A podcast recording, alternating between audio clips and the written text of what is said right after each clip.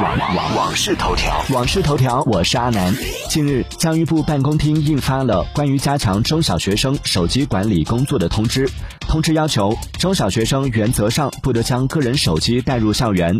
同时，学校应通过设立校内公共电话、班主任沟通热线等途径，解决学生与家长通话需求。